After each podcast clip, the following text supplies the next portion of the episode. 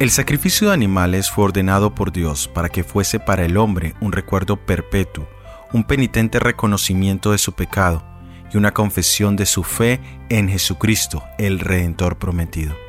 Tenía por objeto manifestar a la raza caída la solemne verdad de que el pecado era lo que causaba la muerte. Bienvenidos a nuestro análisis bíblico producido por el Ministerio 147 soy Óscar Oviedo. El título para nuestro análisis de hoy es Regocijándose en la presencia de Dios. Encuentra el vínculo al estudio completo en la descripción. El santuario es una de las mayores ilustraciones que Dios utilizó para enseñarnos el significado del Evangelio. Al estudiar el santuario, nuestra comprensión del gran conflicto entre el bien y el mal se hace mucho más clara. El balance entre la justicia y el amor se hace evidente, y en especial el propósito de Dios para cada alma humana es presentado claramente. El santuario testifica el propósito de Dios de habitar entre su pueblo. Esta es la idea que Dios expresa en el libro de Salmos capítulo 132 versículos 13 y 14. El Señor ha escogido a Sión. Su deseo es de hacer de este monte su morada este será para siempre mi lugar de reposo. Aquí pondré mi trono, porque así lo deseo. Dios eligió el santuario para lograr este propósito. El santuario era la evidencia tangible de la presencia de Dios con su pueblo aquí en la tierra. Leamos en el libro de Éxodo capítulo 25 versículo 8. Y hacerme han un santuario, y yo habitaré en medio de ellos. El libro de Hebreos nos dice también en el capítulo 8, versículo 1 y 2. Así que, la suma acerca de lo dicho es, tenemos tal sumo sacerdote que se sentó a la diestra del trono de la majestad en los cielos, ministro del santuario y de aquel verdadero tabernáculo que el Señor asentó y no el hombre. El tabernáculo construido en el desierto era una estructura maravillosa Alrededor había un atrio o patio encerrado con cortinas de lino, que estaban suspendidas por ganchos plateados sobre pilares de bronce. Visto desde cualquier ángulo o lado, el tabernáculo era hermoso, atractivo. En el frente donde se encontraba la puerta, en el lado oriental, estaba una cortina de azul, púrpura, escarlata y lino torcido.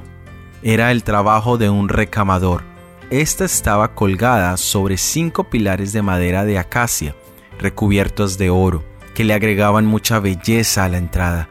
Los ricos tonos de arco iris de la cortina, bordados con querubines, que formaban la puerta del tabernáculo donde Dios prometió morar, eran una hermosa sombra de la entrada al santuario celestial.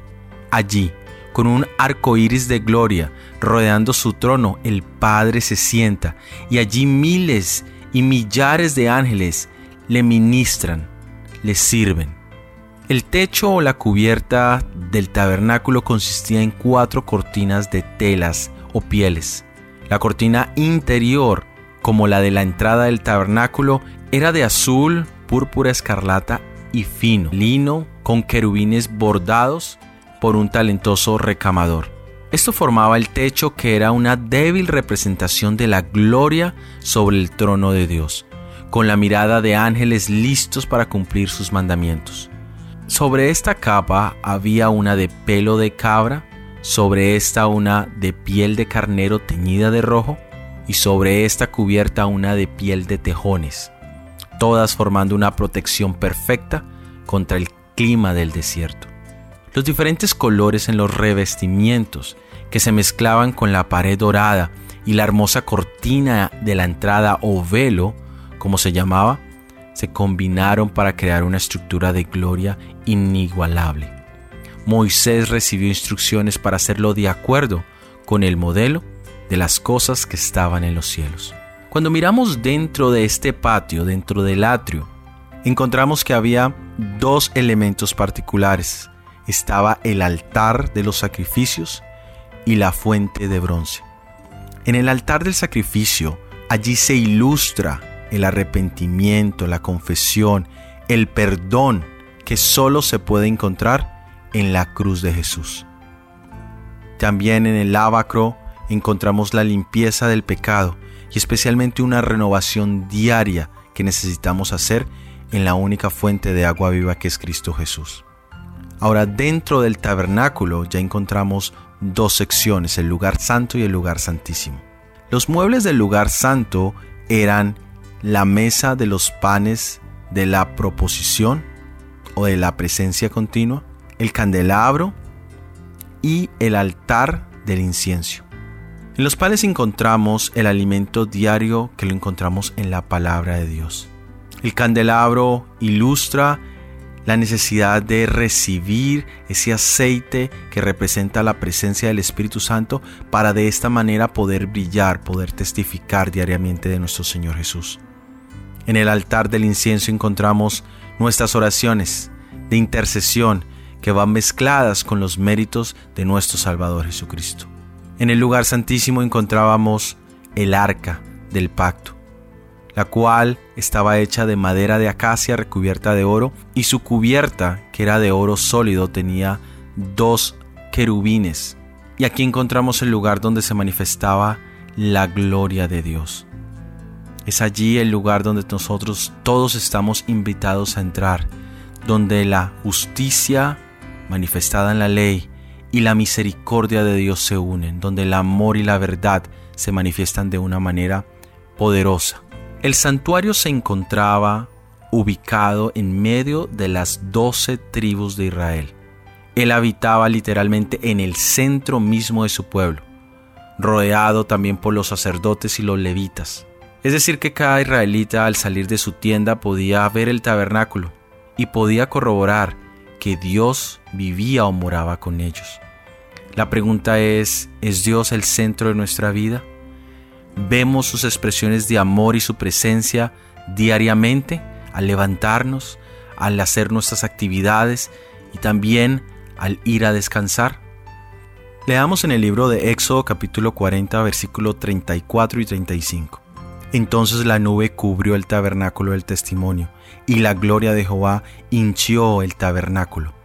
Y no podía Moisés entrar en el tabernáculo del testimonio, porque la nube estaba sobre él, y la gloria de Jehová lo tenía lleno. Cuando la obra del tabernáculo estuvo terminada, la palabra de Dios nos dice que una nube cubrió el tabernáculo de reunión, y entonces la gloria de Jehová llenó el tabernáculo. Y Moisés le preguntaba al pueblo, ¿qué nación grande hay que tenga dioses tan cercanos a ellos como lo está Jehová, nuestro Dios, en el cual todo cuanto le pedimos? ¿Qué nación grande hay que tenga estatutos y juicios como está esta ley que yo pongo delante de vosotros? Indiscutiblemente Dios quería estar cerca de su pueblo quería que su presencia fuera la fuente de gozo, felicidad y regocijo diariamente. En el Evangelio de San Juan capítulo 1 versículo 14 leemos, Y aquel verbo fue hecho carne y habitó entre nosotros, y vimos su gloria, gloria como la del unigénito del Padre, lleno de gracia y de verdad la manifestación de la gloria de Dios en la inauguración del tabernáculo en el tiempo de Moisés, o la manifestación maravillosa que hubo en la inauguración del templo de Salomón, nunca superaron la manifestación de la gloria del unigénito de Dios.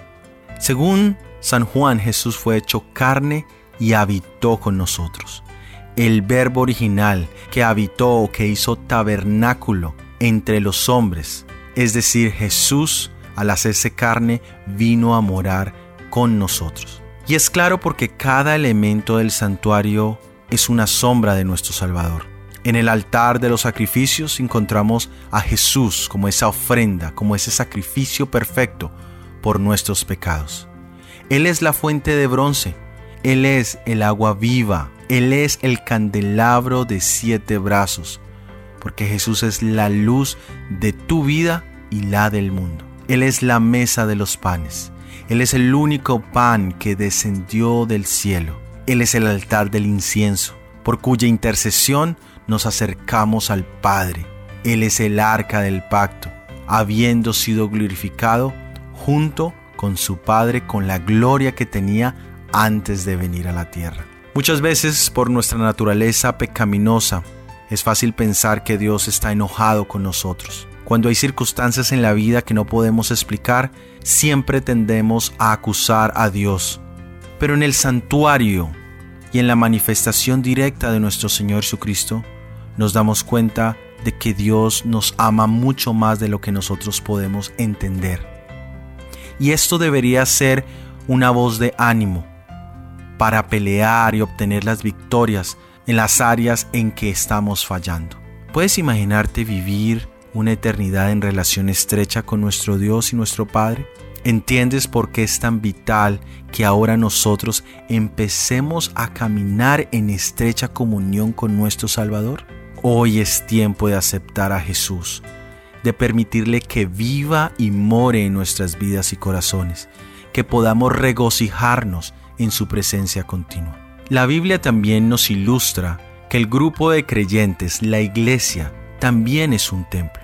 Al morir nuestro Salvador Jesucristo, el velo del templo terrenal que separaba los lugares santos del Santísimo se partió en dos. El templo terrenal ya no era más la morada de Dios.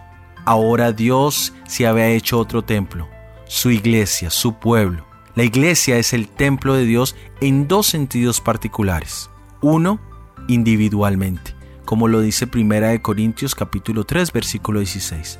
¿O no sabéis que sois templo de Dios y que el Espíritu de Dios mora en vosotros? Y también lo somos colectivamente, como lo dice Efesios capítulo 2 versículos 20 y 21. Edificado sobre el fundamento de los apóstoles y profetas, siendo la piedra principal del ángulo Jesucristo mismo, en quien todo el edificio, bien coordinado, va creciendo para ser un templo santo en el Señor. La iglesia en la tierra es el templo de Dios y ha de tomar proporciones divinas delante de Dios. Este edificio debe ser la luz del mundo. Debe estar compuesto por piedras vivas, puestas estrechamente juntas, encajadas una en otra, de tal manera que formen un edificio sólido. Todas las piedras no tienen la misma forma ni dimensión. Algunas son grandes, otras son chicas, pero cada una de ellas tiene su propio lugar que llenar. En todo el edificio no debe haber ni una sola piedra mal adaptada. Cada una es perfecta. Cada piedra es viva, la piedra que arroja luz. El valor de las piedras está determinado por la luz que reflejan sobre el mundo. Este es el propósito de Dios y desea que todos los que profesan creer en este Evangelio ocupen sus respectivos lugares en la grande y admirable obra para este tiempo. Nuestro Salvador Jesucristo se compromete a ayudar a todos los que se unen con este propósito y promete cooperar con nosotros en la lucha contra nuestros enemigos visibles e invisibles. Él promete que junto con Él serán herederos de una herencia inmortal, que reinarán como reyes y sacerdotes delante de Dios. Los que estén dispuestos a participar en esta vida de humillación del Salvador compartirán con Él también su gloria. Los que por un tiempo prefieran sufrir las aflicciones con el pueblo de Dios antes que gozar los placeres del pecado, recibirán un lugar con Cristo en su trono eterno. Mi amigo, mi amiga, la invitación para hoy es que empieces a disfrutar la presencia de Dios, que sea un regocijo total y el santuario es el método que Dios ha dejado para que podamos conocerle de una manera práctica, de una manera didáctica. Que Dios nos bendiga y nos permita cumplir ese propósito es mi deseo en Cristo Jesús. Amén. De esta manera hemos llegado al fin de este episodio del análisis bíblico. Para la próxima semana tendremos el análisis bíblico titulado Lo siento por mi pecado. Si este análisis bíblico ha sido de bendición, por favor, compártelo con al menos una persona. Déjanos tus opiniones en los comentarios y que Dios te bendiga. Amén.